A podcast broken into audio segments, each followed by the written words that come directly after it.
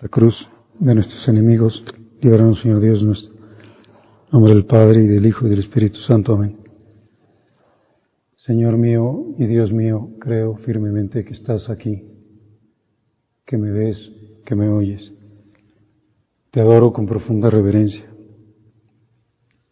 Te pido perdón de mis pecados y gracia para hacer con fruto este rato de oración. Madre mía Inmaculada, San José, mi Padre y Señor, Ángel de mi guarda, interceded por mí.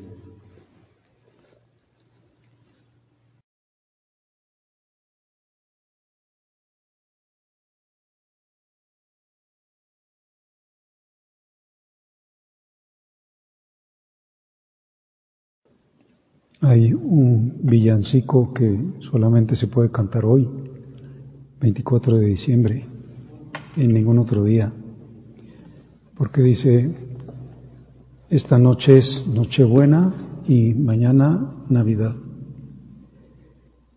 Sí, efectivamente, esta noche es Nochebuena, faltan unas horas, y será Nochebuena aunque todavía estemos en el 24, porque la misa de la noche pues empieza el 24 y celebra, sin embargo, ya el nacimiento, porque sabemos que, que es la, la víspera que adelanta pues la solemnidad. Pero es la noche buena, la noche buena. Mañana 25 es Navidad. Y vamos a agradecer que haya habido hace dos mil años una noche buena, una noche buena y muy buena, tanto que nos trae infinitas cosas buenas, incontables cosas buenas, sobreabundantes cosas buenas, porque Dios es magnánimo. A veces se nos olvida y, nos quedamos a lo mejor en, en las dificultades o en nosotros mismos.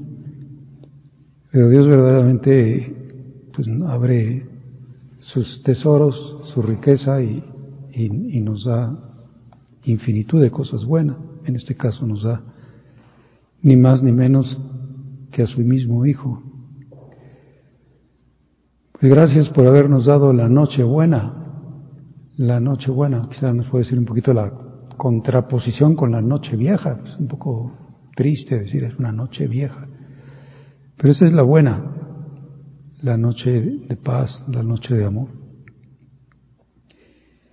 Y estamos, por lo tanto, en el último día de Adviento, y como siempre también es un día, porque estamos en Adviento de penitencia y de contrición, sobre todo, pues decirle, quise, quisiera, hubiera querido llegar mejor preparado, pero siempre me quedo corto. No estoy muy bien dispuesto, como todo lo dispuesto que desearía.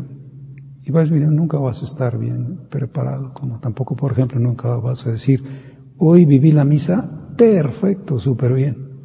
No, imposible. O sea, te vas a quedar corto y me voy a quedar corto.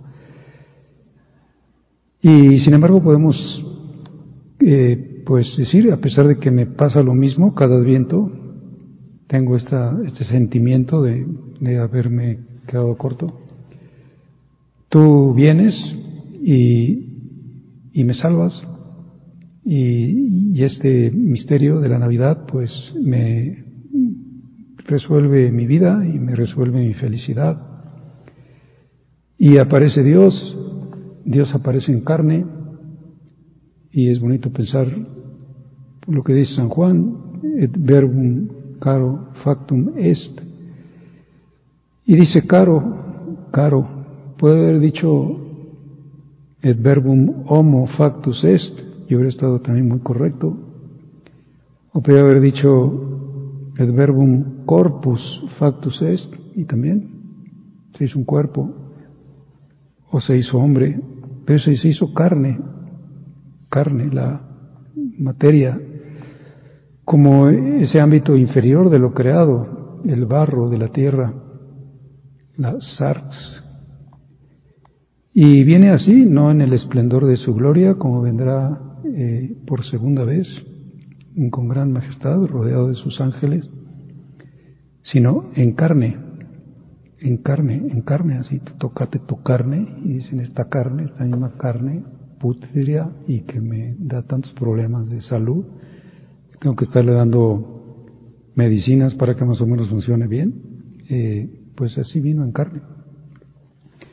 Papa Benito decía, la Navidad es el misterio de la cercanía de Dios. Pues qué bonito que lo buscamos profundizar, ¿no? Eh, Dios se, nos hace cercano, cercanísimo en Navidad, porque se hace carne. Y se hace, por lo tanto, frágil. Y se hace capaz de compadecer nuestra fragilidad. Y se hace cercano, cercanísimo. Y en esta realidad se hace carne, se hace materia, pues encontramos todo el misterio de la sacramentalidad, porque los sacramentos eh, son eso, son materia que, que trae divinidad. Si no hubiera habido encarnación, los sacramentos no podrían funcionar, digamos, porque no tendrían el sacramento esencial que es el, el verbo encarnado. Por eso la iglesia es sacramental y, por eso los sacramentos no son virtuales, tienen, que estar presentes los sacramentos, porque tiene que haber contacto y tiene que haber sensibilidad, por ejemplo, oír, o tocar, o untar, o comer, o lavar. Pues el Dios cercano, el misterio de la cercanía de Dios, aquel que es absolutamente otro, el absolutamente trascendente, la sabiduría increada, Dios de Dios, Dios infinito, el arcano, se nos hace un niño recién nacido. Y esta verdad hubiera escandalizado a los patriarcas de la antigüedad y a todos los judíos, como escandalizó terriblemente a, los fariseos y a los escribas y a los príncipes de los sacerdotes y a los doctores de la ley. Y nosotros tenemos que estar profundamente agradecidos porque pues, llevamos dos mil años de decir esto y, ya más o menos se nos ha hecho familiar decirlo, pero ojalá volvamos otra vez a tener el asombro de decir que increíble que seas tan cercano, tan, tan, tan nuestro, tan íntimo, tan Emanuel, tan con nosotros, tan conmigo, o tan en mí. Zacarías, el padre de Juan, dijo, bendito sea el Señor Dios de Israel, porque ha visitado y redimido a su pueblo. Lo recoge la antífona de la comunión de hoy, 24 de diciembre. Bendito sea el Señor Dios de Israel. Nos decimos, es que es un nuevo Israel. Nosotros somos Israel. El pueblo de Dios, del que Israel era una figura y que ahora pasa a la plena realidad en la iglesia. Bendito sea el Dios de los hijos de Dios, de los hijos de la iglesia, porque ha visitado y redimido a su pueblo. entonces tenemos que saber, para ti es un Dios cercano, para mí es un Dios cercano. Hay mucha cercanía entre Él y tú, hay mucha confianza, mucha familiaridad, y nos ayuda el mensaje del prelado, de nuestro prelado, mensaje navideño, dice, ver, mirar al niño para ver con los ojos de la fe el amor de Dios por nosotros. Los ojos de la fe me dicen, tú ves un niño, pero realmente lo que deberías ver, más allá, con los ojos de la fe, es el amor de Dios. Es, es la magnificencia de Dios para contigo. Y luego sigue diciendo, un mirar al niño que a la vez nos hace darnos cuenta de algo extraordinario, como dice San José María en una de sus homilías, sabernos mirados amorosamente por Dios a todas horas. Sabernos mirados sé que me mira amorosamente, aunque no me lo merezca, aunque pues tenga conciencia de mi indignidad. No, no, te mira porque tú seas digno de ser mirado, sino porque Él es bueno, por su sobreabundancia de amor. Por eso, aunque tengas miserias, te mira amorosamente Él a todas horas. Y continúa el Padre diciendo, es una mirada mutua. Aquí es donde entra la cercanía. Una mirada mutua.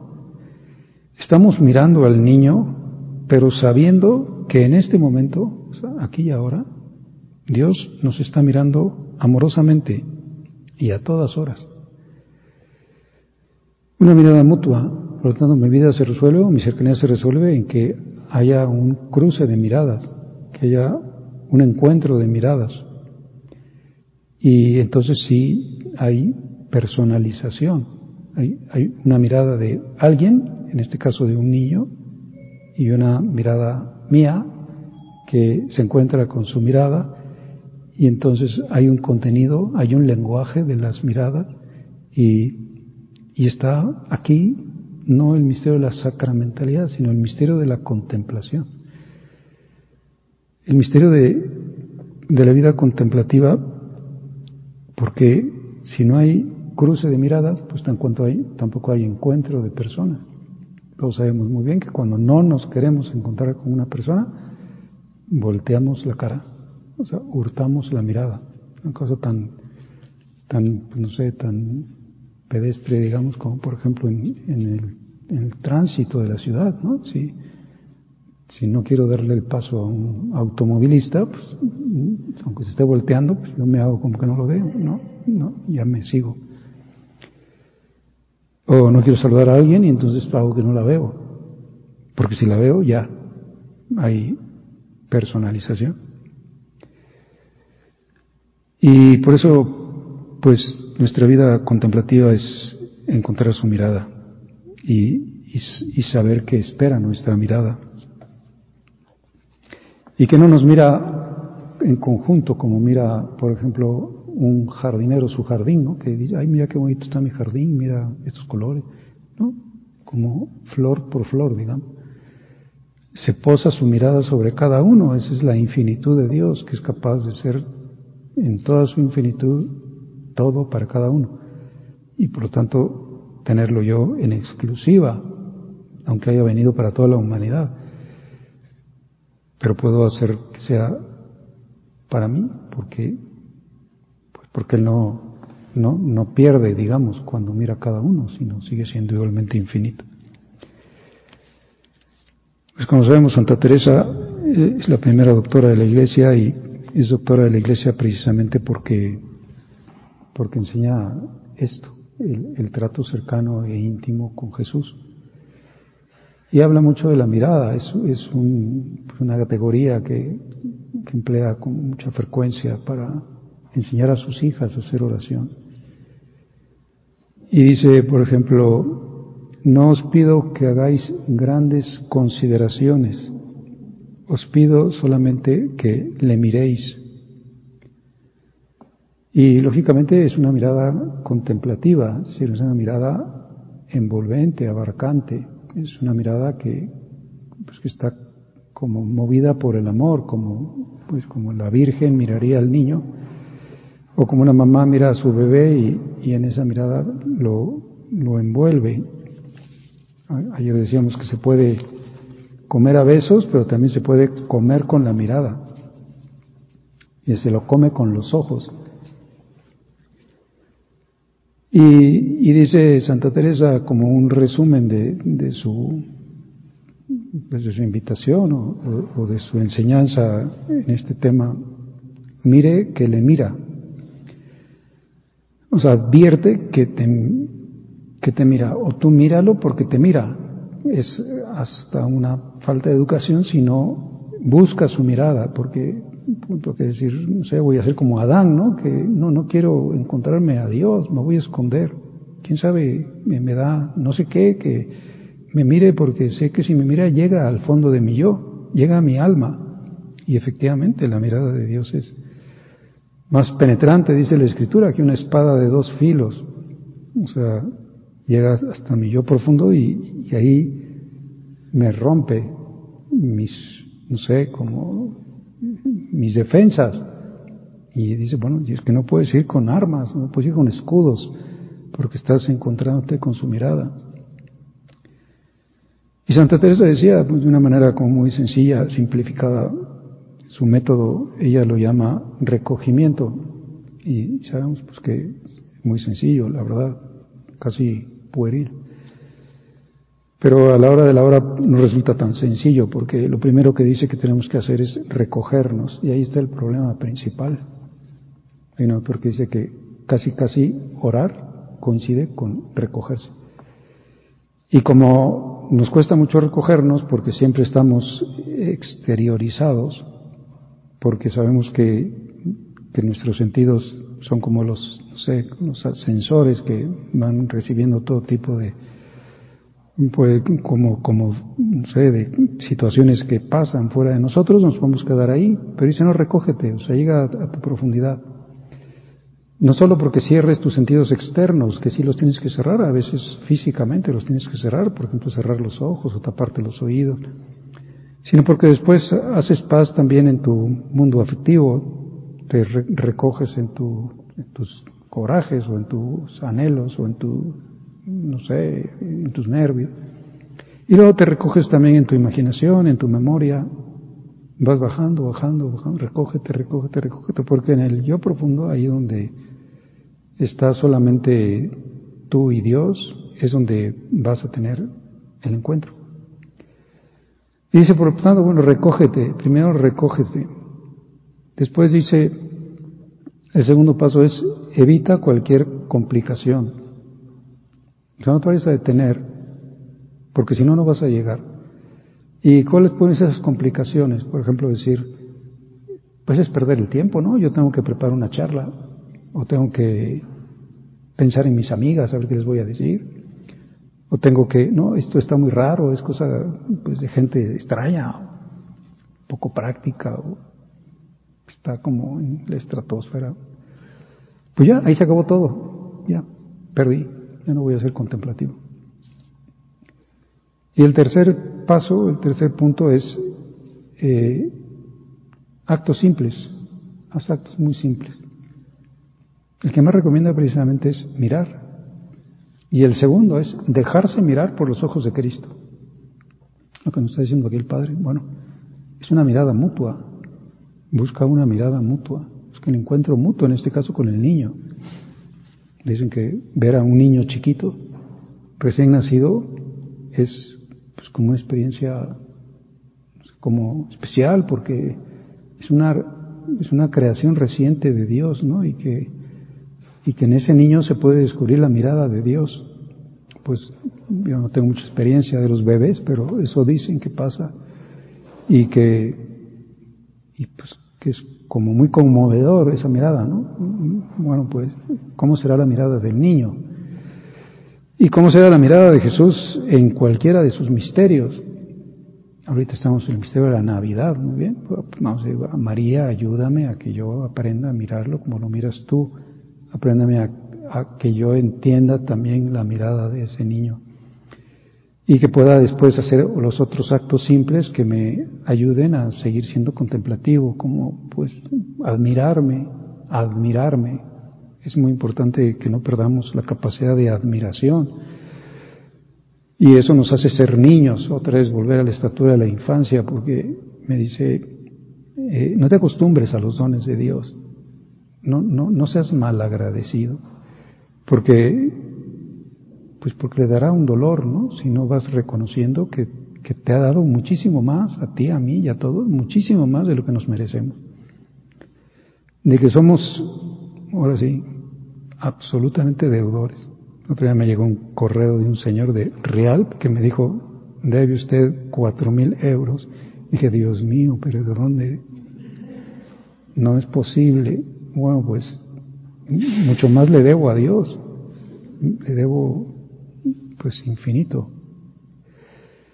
Y digo, sí, admírate, eh, que nos sepamos acompañados o que simplemente estemos, estemos con la conciencia de que acogemos una presencia, de que hay una presencia, o sea, lo elemental de la fe, porque la fe es la única mediación que tengo para entrar en contacto con Dios, es acoger su presencia.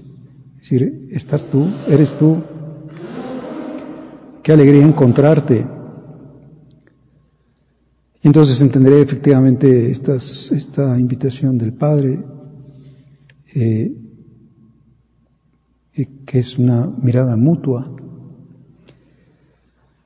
Y voy a decir, sí, quiero creer más en el misterio de la cercanía de Dios. El misterio de la Navidad es el misterio de la cercanía de Dios.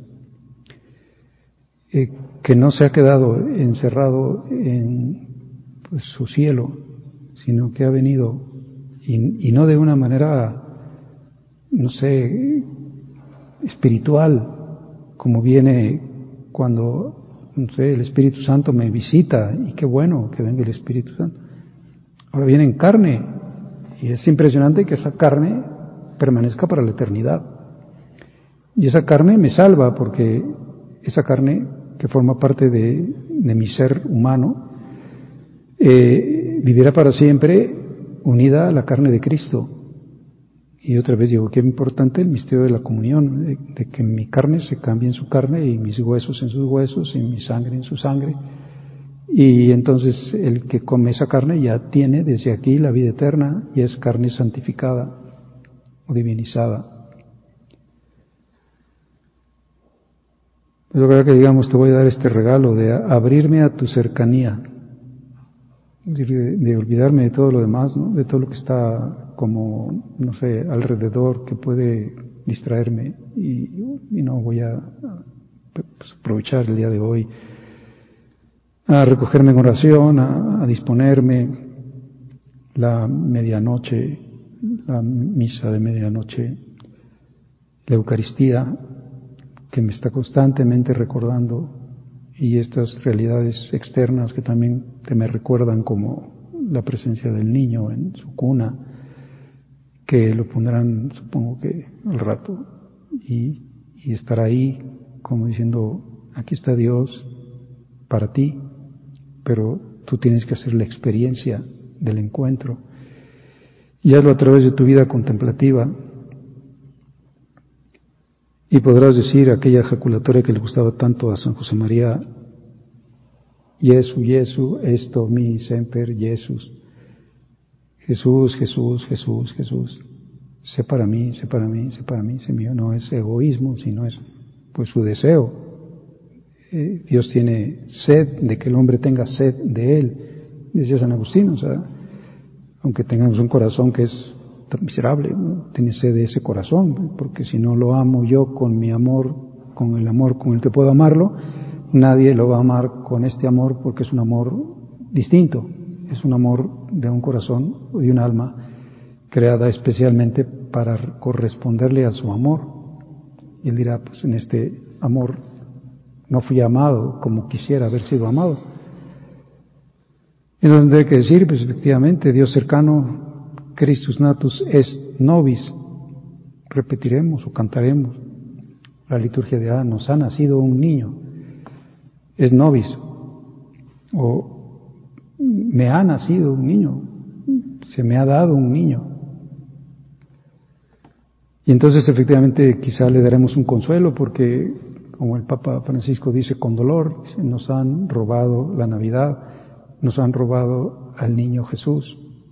El otro día vi un video de unos güeros, supongo que serían noruegos o ecos o algo así, que estaban en la nieve, uno por aquí, otro por allá, una por allá, otra por acá, y entonces empezaron a cantar una canción, supongo que sea navideña, porque no, me enteré de en qué idioma estaba siendo cantada.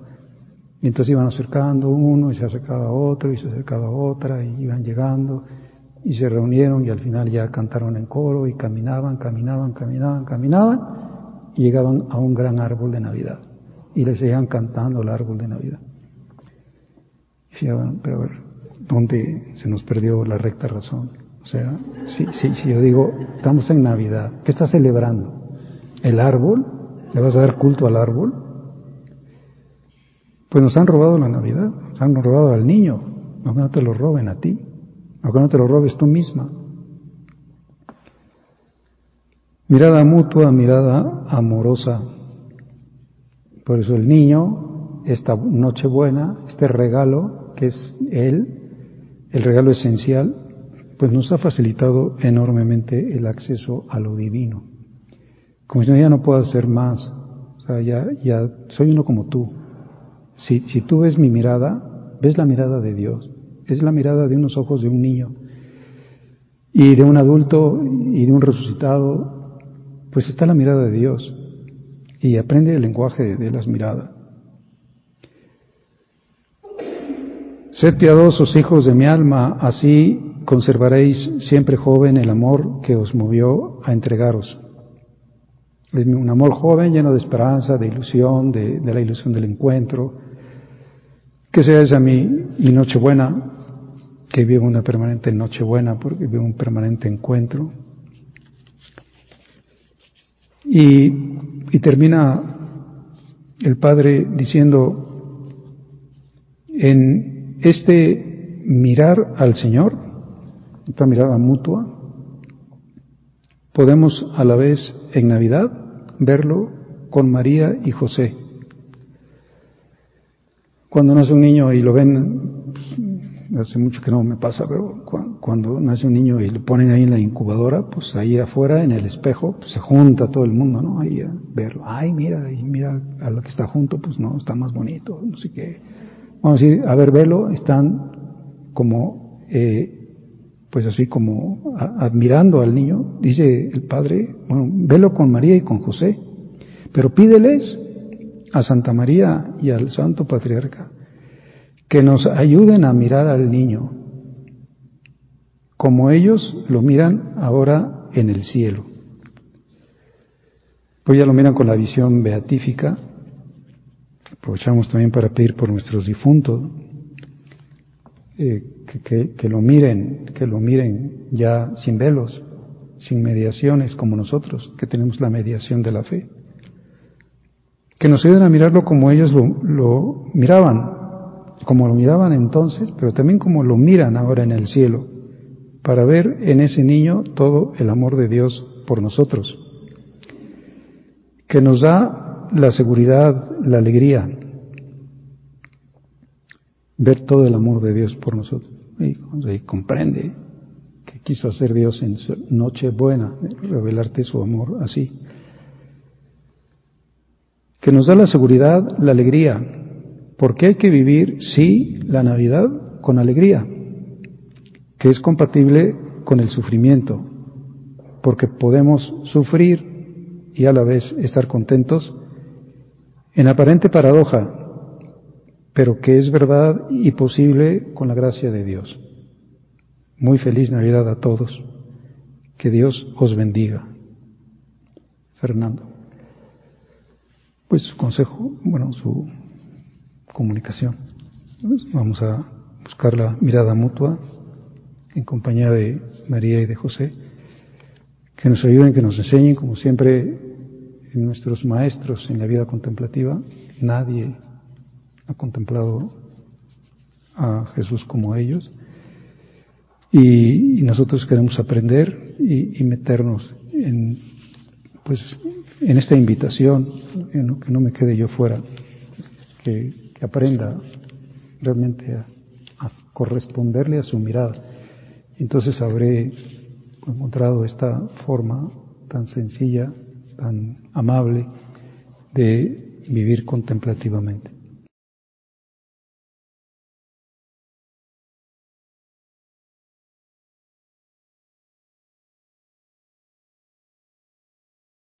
Gracias, Dios mío, por los buenos propósitos, afectos e inspiraciones que me has comunicado en esta meditación. Te pido ayuda para ponerlos por obra. Madre mía Inmaculada, San José, mi Padre y Señor, Ángel de mi guarda, intercede por mí.